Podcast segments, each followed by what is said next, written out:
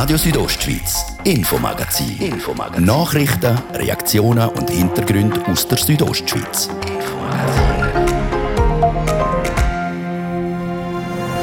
Wieder eine neue Massnahme gegen das Coronavirus, denken viele. Und auch ein Stadtrat von Chur. Grundsätzlich ist natürlich schon eine gewisse Müdigkeit da. Ich glaube, bei uns allen. Wir würden gerne wieder einmal mehr über das Wetter reden als über das Corona. Heute sind die ersten CO2-Geräte im Bündner Schulzimmer installiert worden. Wir haben uns das genauer angeschaut. Dann ein Blick führen auf die heutige Versammlung der Bündner FDP. Die Parteibasis entscheidet heute Abend, wer den Christian Ratgeber in der Bündner Regierung soll beerben. Ein Einer- oder ein Zweier-Ticket, eine Frau oder ein Mann, Spannung ist vorprogrammiert. Und 25 Jahre Engagement für gleiche Chancen im Kanton Graubünden. Ich sehe unsere Rolle auch sehr in einer integrativen, vernetzenden und ermöglichenden Rolle als Funktion. Das denke ich ist sehr wichtig. Aber Fakten sind auch wichtig und Fakten muss man den Tisch hauen. Die Stabsstelle für Chancengleichheit vom Kanton Graubünden redet Klartext. Das ist das Infomagazin bei Radio Südostschweiz. Im Studio ist der Gian Andrea Accola. Und guten Abend.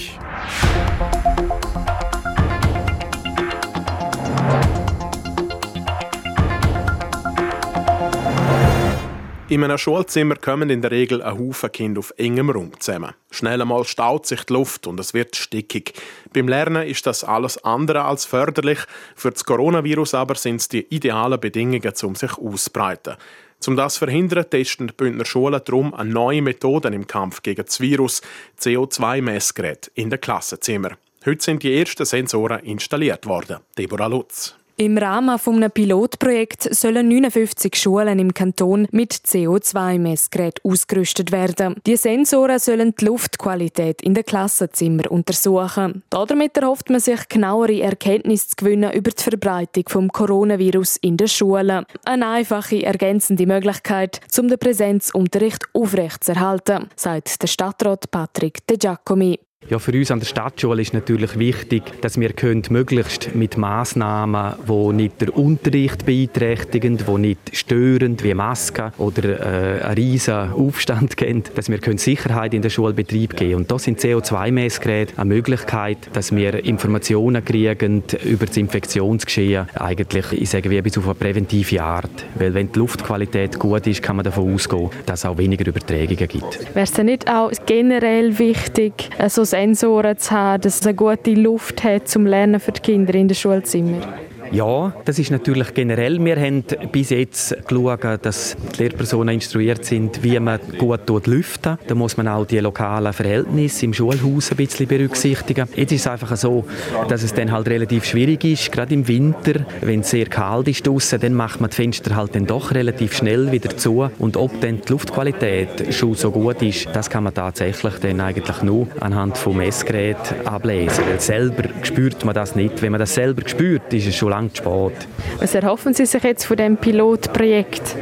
Ja, wir erhoffen uns, dass wir vielleicht noch ein zusätzliches Instrument in die Hand kriegen, wo wir Sicherheit in den Schulbetrieb kriegen können, dass wir nicht wieder im Fernunterricht müssen. Wir haben ja schon die Schultestungen, die sehr gut funktionieren und wenn wir noch auf anderem Weg nochmal Sicherheit reinbringen können, dann hilft uns das auch. Jetzt gleich in der Schule hat es schon einige Massnahmen gegeben, von Testen bis Masken tragen. Jetzt kommt nochmal etwas Neues dazu. Ja, wie kommt es bei den Lehrpersonen auch an?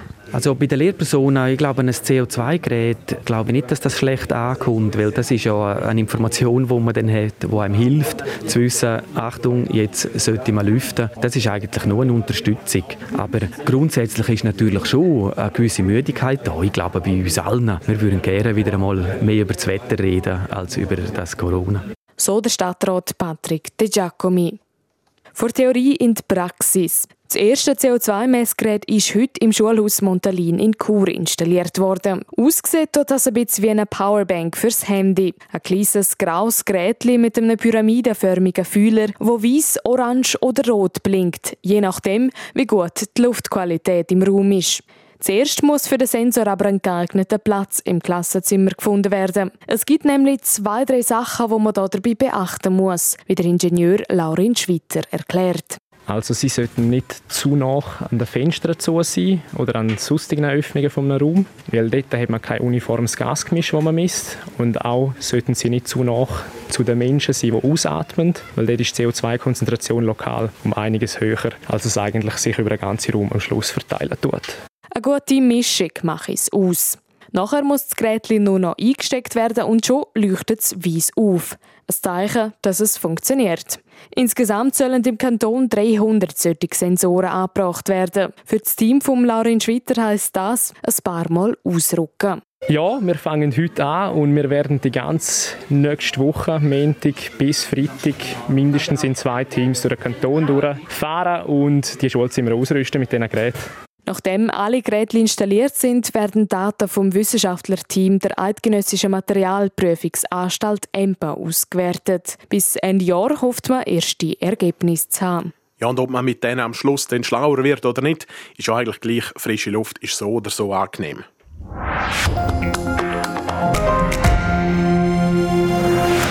Im nächsten Mai wählt Graubünden seine Regierung für die nächsten vier Jahre. Zugegeben, es ist noch ein bisschen weit weg, aber trotzdem tut sich heute Abend schon entscheidend im Hinblick auf die Wahl. Die Delegierten von der Bündner FDP entscheiden, mit wem sie ihren Sitz vom scheidenden Christian Rathgeb verteidigen Fabio Theus, du gehst für uns heute Abend an die Versammlung.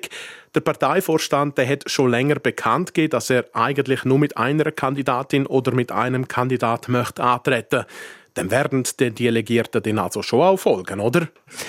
Ja, das ist jetzt eben die große Frage und das ist der Spannungsbogen, wo sich jetzt langsam aufbaut, so quasi, eben bis dann so weit ist.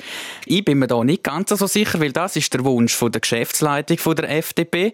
Aber das letzte Wort haben die Delegierten und wenn die natürlich sagen, no, wir wollen mit zwei Leuten gehen, dann geht die FDP mit zwei Leuten. Wie, wie realistisch siehst du die Chance, dass man denn das Zweierticket schickt? Also realistisch ist das. Ich glaube aber eher, dass es dann vielleicht gleiches einer Ticket wird sein. Weil man muss natürlich schon sehen, wenn man mit zwei Leuten geht, dann werden die Stärken auch auf zwei Leute verteilt. Wenn du nur mit einer Person gehst, hast du natürlich die ganze Power auf dieser einen Person und kannst mit der voll in den Wahlkampf starten. Und die FDP-Geschäftsleitung hat natürlich auch gerechnet, oder? Logischerweise. Es könnte schon sein, wenn sie mit zwei Leuten gehen, dass beide ein absolutes Mehr kriegen, aber dann vielleicht bei der Wahl quasi ähm, wie soll ich sagen, ja, eine Überzahl haben und dann eben gleich rauskommen. Darum macht eben die Rechnung von Geschäftsleitung mit einer Person zu gehen durchaus Sinn. Also strategisch äh, noch ein bisschen in der Schwebe. Ein Thema, das nach der letzten Regierungsratswahl zu reden gegeben hat, das ist das Thema Frauen in der Regierung. Wir haben aktuell keine in der Bündner Regierung. Jetzt bei der FDP stellt sich eine zur Verfügung. Das ist Vera Stiefler aus Chur. Ja, und wir wissen, dass die SVP geht ja mit dem Roman Hug. Das ist schon fix. Roman Hug ist keine Frau, er ist ein Mann. Und jetzt wird es natürlich spannend, was die FDP heute Abend macht. Sagen wir, wenn die FDP mit einer Person ins Rennen geht, vielleicht mit dem Urs Martin, mit dem Maurizio Michael oder mit dem Martin Bühler, dann haben wir jetzt schon zwei männliche Kandidaten für die Regierungsratswahlen dann im nächsten Jahr. Wenn natürlich die Delegierten von FDP heute Abend sagen, Moment mal, wir setzen voll auf eine Frauenkarte, dann bleibt nur die Vera Stiefler übrig und dann hat sie natürlich das Bonus eben als Frau, wo nicht ganz so unwesentlich ist im Moment in der Politik. Du hast die anderen drei Kandidaten, die sich bei der FDP zur Verfügung stellen, angesprochen. Das ist zum einen der Martin Böhler, der Leiter vom Führungsstab vom Kanton aktuell, dann der Urs Marti, Stadtpräsident von Chur und der Maurizio Michael. Er ist so ein bisschen das unbeschriebene Blatt unter den anderen drei. Hat er wegen dem schlechtere Karten als die anderen? Schwierig zu sagen. Er ist natürlich ein Südbündner und von dort her hat er natürlich die Südbünder-Karte. Aber das wird ganz, ganz schwierig für ihn. Da müsste eigentlich jede und jeder, der stimmberechtigt ist, ein Südbünder ihn wählen, weil eben, er ist schon noch ein bisschen die Unbekannte in dem Vierergremium drin. Der Urs Mart ist klar als Stadtpräsident bekannt ähm, und auch der Martin Bühler, logisch in der ganzen Corona-Zeit immer wieder ein Name gewesen, der auftaucht ist.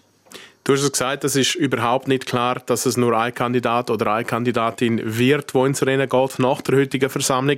Wer hat denn aus deiner Sicht die beste Chance, sofern eine Prognose möglich ist, jetzt schon? Ja, das ist natürlich schätzen.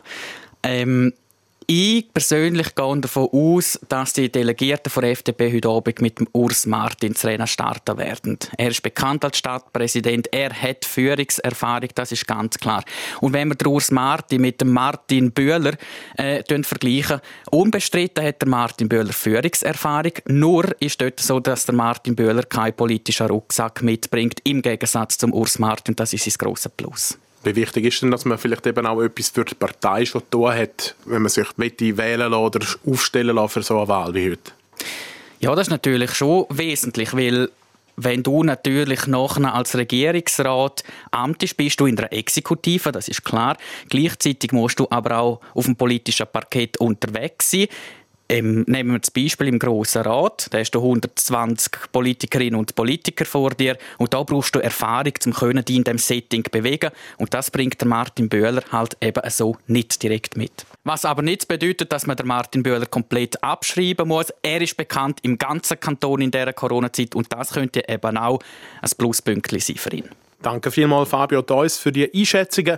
Jetzt sind wir doch gespannt, wer denn die Delegierten von der Bündner FDP heute ins Rennen um die Wahl zum Regierungsrat oder zur Regierungsrätin schicken tun.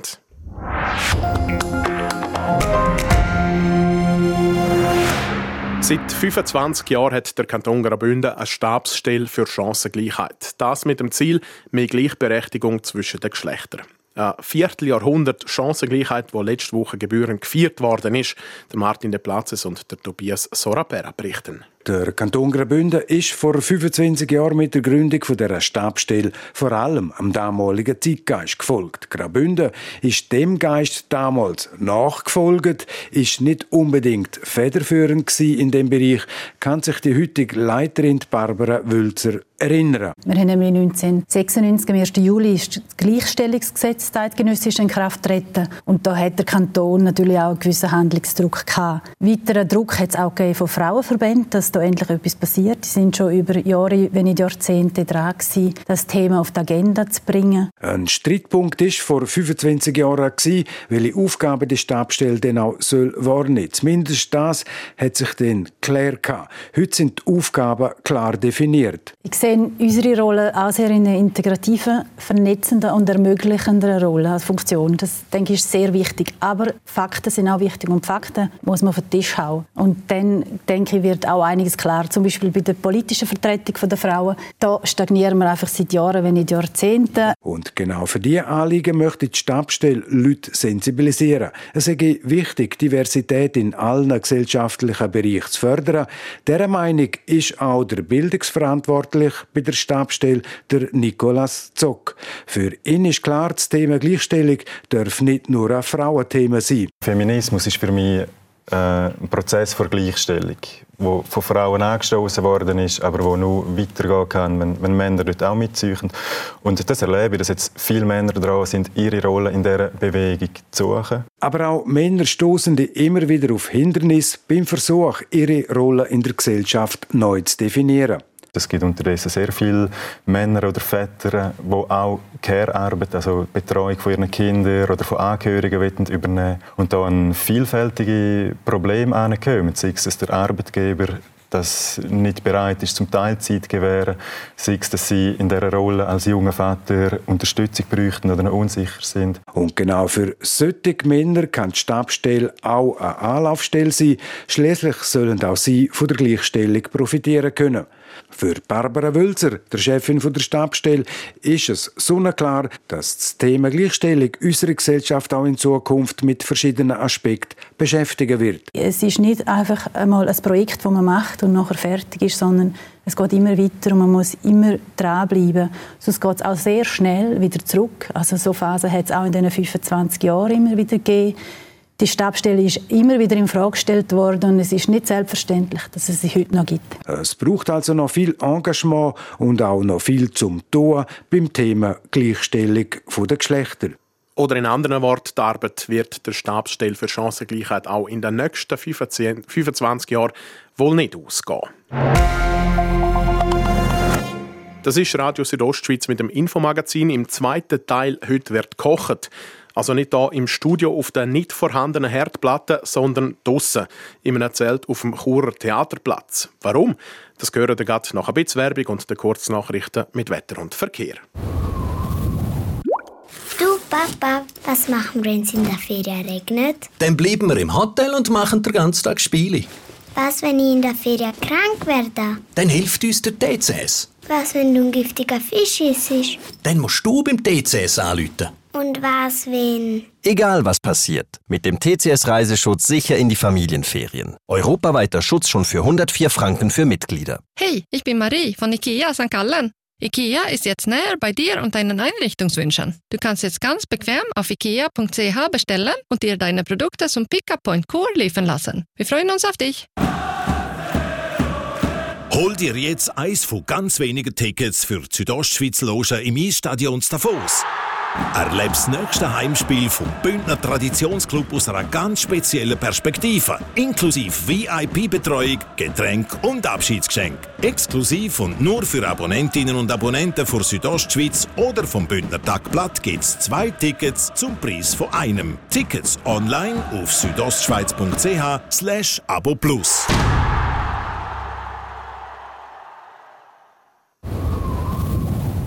Einen schönen Abend mit eurem Radio von da, Radio Südostschweiz. Es ist zwei über halb sechs. Wir werden kompakt informiert vom Martin De Platzes. Geht es nach dem Bundesrat, soll Anfang November schweizweit eine Impfwoche stattfinden. Viele Kantone haben sich dazu geäußert und sind der Meinung, dass dies eine gute Idee ist. Umgekehrt schneiden die 50 Franken Gutscheine schlecht ab. In der Schweiz sind heute die ersten Dosen des Vektor-Impfstoffes von Johnson Johnson verabreicht worden. Als erstes bekamen Personen im Kanton Aargau, die eine Allergie auf mRNA-Impfstoffe haben, eine Impfung des alternativen Wirkstoffes. Auch in den anderen Kantonen soll der Impfstoff von Johnson Johnson nun rasch unter die Leute kommen. Die Initianten der Pflegeinitiative haben den Abstimmungskampf eröffnet. Bei einem Ja würden wieder genügend Pflegende bereitstehen und auch die Pflegequalität würde gesichert werden, so die Argumente. Das Parlament lehnt die Initiative ab, hat jedoch einen Gegenvorschlag verabschiedet. Die Abstimmung ist am 28. November. In Deutschland starten morgen Grüne und FDP Sondierungsgespräche mit der SPD. Eine Ampelkoalition in der deutschen Regierung wird somit wahrscheinlicher. Laut dem Co-Präsidenten der Grünen, Robert Habeck, haben die Gespräche der letzten Woche gezeigt, dass in einer Ampelkoalition die größten Schnittmengen denkbar sind. Wetter. Präsentiert von ihrem Wander-, Ski- und Winterschuhspezialist Bläse Sport und Mode an der Voa Principala in Lenzerheide. Es bleibt heute Abend stark bewölkt, go regnen oder über rund 1500 Meter schneien, kommt es aber nur noch ganz vereinzelt. Auch morgen Donnerstag gibt es viel Wolken, es kann aber durchaus auch mal ein paar sonnige Phasen geben. Es bleibt meistens trocken morgen. Temperaturen die erreichen im Churer Rheintal maximal 13 Grad, in Klosters gibt es 8 und in Bivio am Julierpass 5 Grad. Verkehr präsentiert von Garage Bardellini in Katzis. Dein Honda-Partner mit einem kompetenten Team und bester Qualität bei Reparaturen von allen Marken. Garage-bardellini.ch ja, und apropos Julierpass, fangen wir doch gerade an mit einem kurzen Blick auf die Pässe. Schneebedeckt sind immer noch der Albula und der Umbreil. Dann haben wir einen Feierabendverkehr in der Stadt Chur, und zwar ziemlich intensiven Feierabendverkehr. Es hat Stau oder stockend auf der Masanzerstraße, stadtauswärts, mit einem Zeitverlust von rund 10 bis 15 Minuten. Dann im Bereich Autobahnausfahrt Chur Nord und auch im Bereich Autobahnausfahrt Chur Süd und im Bereich Postplatz Welsdörfli. Auch dort brauchen wir rund 10 Minuten länger und und auf der Kasernenstraße in beide Fahrtrichtungen. Auch dort haben wir Stau oder stockend. So sind wir heute im Moment. Wir wünschen euch viel Geduld und eine gute und sichere Fahrt allerseits. Und damit wieder zurück in die Redaktion zum Gianandrea Accola. Radio Südostschweiz, Infomagazin. Infomagazin. Nachrichten, Reaktionen und Hintergründe aus der Südostschweiz. Infomagazin. Wieso wird man Köchin oder Koch? Lange Arbeitszeiten, wenig frei am Wochenende und darum ein schwieriges Leben mit sozialen Kontakt. Aber ich habe schon immer gerne gekocht. Ich bin mit dem aufgewachsen, dass ich immer auch daheim kochen musste und mir hat es einfach gefallen. Nachher habe ich einfach so gedacht, wieso mache ich es nicht auch einfach als Lehrer? Wie sich Lernende für eine Ausbildung in der Küche stark machen, ihr hört es hier bei uns. Und Besuch im ersten Training von zwei Davoser Hockey-Legenden, jetzt aber beim EAC Chur. Wir sind da wirklich sehr, sehr gut aufgenommen worden von der Mannschaft und ähm, haben wir selten gehabt, dass wir in der Kabine am ersten Tag so, so ein gutes Gefühl haben. Dann, äh. Ein Start nach Maß, Herr von Arx also. Wir klären es, gerade hier im Infomagazin.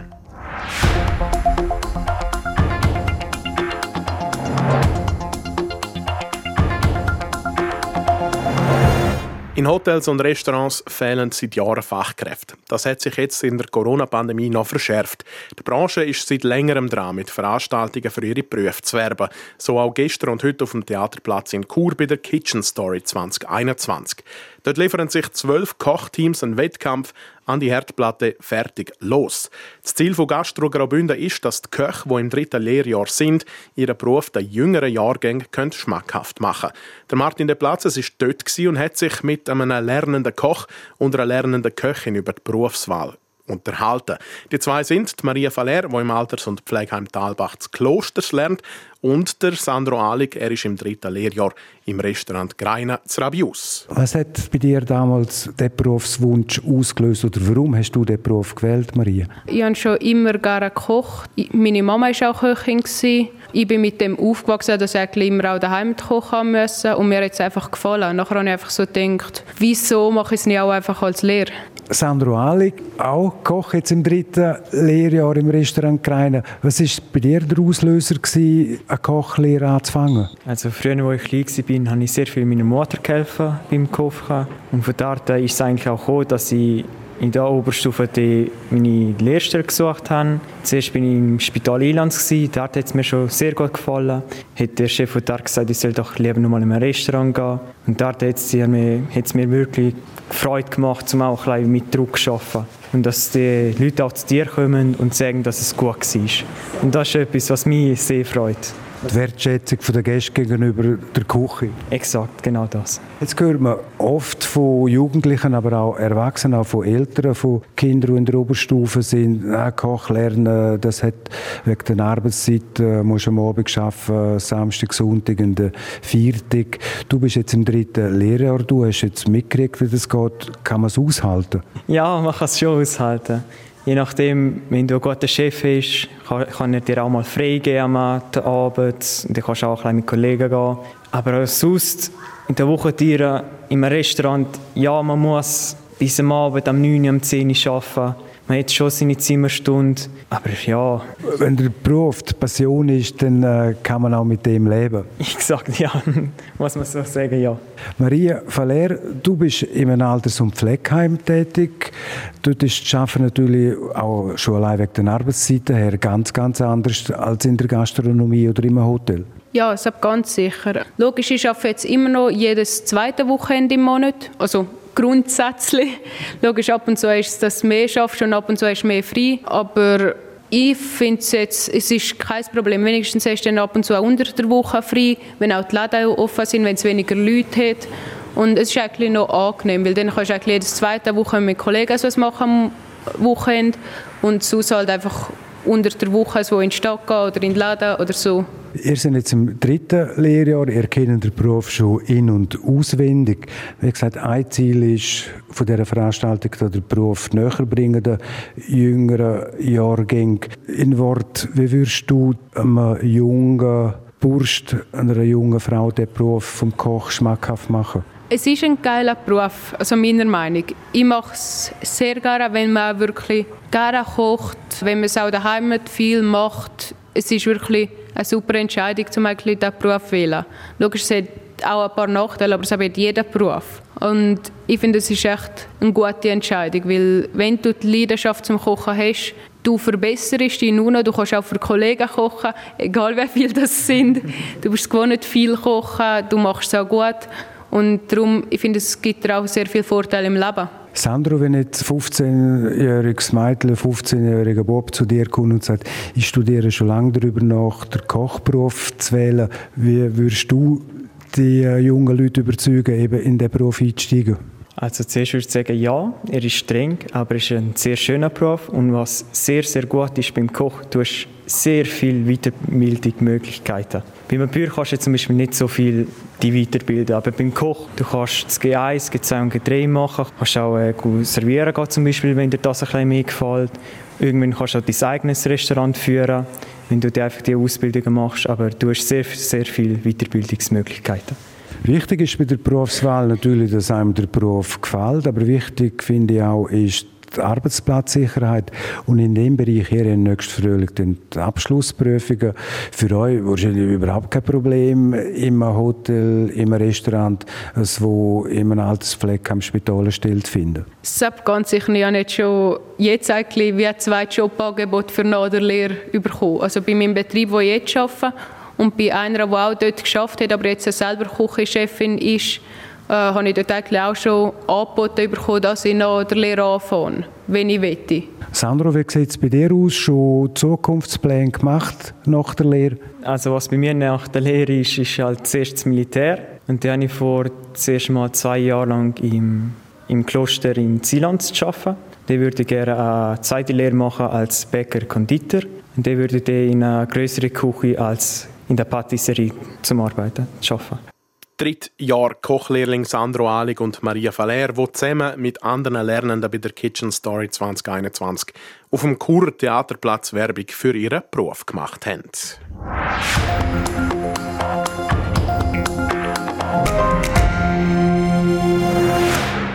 Der EAC Chur hat ein neues Trainerduo. Das ist letzte Woche bekannt worden. Die beiden HCD-Legenden Jan und Reto von Arx trainieren ab dieser Woche die Mannschaft vom EAC Chur.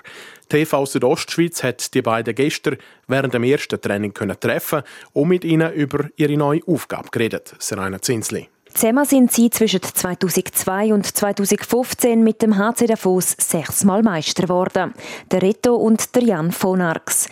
Jetzt coachen sie der EHC Chur und der bisherige Eindruck vom Team ist positiv, wie der Jan von Arx sagt. Es ist eine sehr willige Mannschaft. Und da machen wir uns eigentlich nicht groß Gedanken, als wir die Sachen nicht ähm, mit ihnen nehmen können. Das wird sehr schnell gehen. Die Mannschaft werde sich also rasch mit der neuen Situation und den beiden Coaches zurechtfinden. Und das Trainerduo selber, das hat sich schon jetzt gut ins neue Team eingefügt. Wir sind da wirklich sehr, sehr gut aufgenommen worden von der Mannschaft und ähm, haben ja gerade am ersten Tag schön Zeit gehabt, dort eine oder das andere zu besprechen. Haben wir selten gehabt, dass wir in der Kabine am ersten Tag so, so ein gutes Gefühl haben. Auch wenn es gut läuft, die beiden neuen Trainer werden auch gefordert sein. Weil ganz so, wie sie sich aus der Profiliga gewöhnt sind, sage ich es dann doch nicht, sagt der Reto von Arx. Was natürlich eine Umstellung ist, wir haben Spieler, die, die den ganzen Tag arbeiten, die wirklich nicht Profis sind und ähm, wir müssen da auch Alltag den Hut ziehen, dass die nachher nach dem Arbeiten noch da auf die Eisbahn kommen und noch mal so einen Einsatz können liefern können. Dafür ist auch von ihrer Seite aus Verständnis nötig, wie er sagt. Erste Ideen und grundsätzliche Anpassungen, wie das Team soll weiterfahren soll, sind schon mit der Mannschaft besprochen worden. Die Umsetzung die brauche aber ihre Zeit. Das ist überall so. Ich glaube, die Spieler haben super aufgenommen, das, was wir reingeben wollten. Und ich glaube, es schneller geht, als wir uns erahnt haben. Und äh, jetzt werden wir weitergehen und, und arbeiten und arbeiten und arbeiten. Und dann kommt es gut, weil es, Spass macht, mit diesen, mit diesen Spielern auf dem Eis zu sein und mit diesen Spielern zusammen zu sein. Gute Voraussetzungen also für eine erfolgreiche Saison, wie er findet. Wie das die neue Zusammenarbeit aber funktioniert, das zeigt sich ganz bald im nächsten Spiel vom EHC Chur. Ja, das erste Mal an der Bande stehen die beiden von Arx-Brüder dann schon am Samstag auswärts gegen den HC Tüdingen. Radio Südostschweiz Sport. Noch wenige Wochen vor dem Start in die neue Wintersportsaison müssen sich zwei Schweizer Athletinnen und Athleten und Athleten das erste Mal von ganz frischen Verletzungen erholen, Martin de Platzes. Ja, getroffen hat Wendy Holdener. Sie hat sich am Montag im Konditionstraining verletzt. Sie ist vom Trainingsgerät gestürzt, dann auf beiden Händen gelandet. Mit dem Ergebnis, dass die sogenannten Kahnbeinknochen gebrochen sind. Das sind Knochen an der Handgelenk. Eine Operation sei aber nicht nötig, schreibt Swissky. Die 28-jährige Wendy Holdner dürfte etwa einen Monat eine Zwangspause müssen einlegen bevor sie dann wieder mit Skifahren kann anfangen. Damit wird sie der Saisonauftakt am 23. Oktober in Sölden leider verpassen. Pech auch für den Rheintaler Skicrosser Jonas Lehnherr. Er hat sich beim Sturz im Training in Sasfe das Kreuzband gerissen und verpasste so die ersten Wettkämpfe der Olympiasaison. Der Jonas Lehnherr ist im Bad Ragaz medizinisch untersucht worden mit dem Ergebnis, dass eine Operation momentan nicht nötig ist, schreibt Swissky.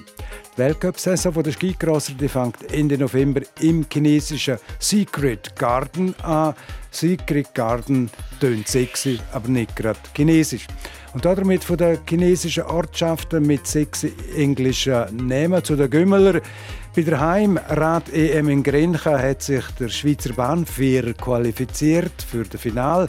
Die Schweizer haben in der Qualifikation gegen Russland gewonnen und fahren heute Abend um Gold. Der Gegner ist Dänemark. Und im Juta gibt es heute Abend ein Leckerbiss. Im Halbfinale der Nations League treffen zwei Hammermannschaften aufeinander. Italien spielt gegen Spanien. Der Sieger aus dem Match spielt dann im Finale gegen Frankreich oder Belgien.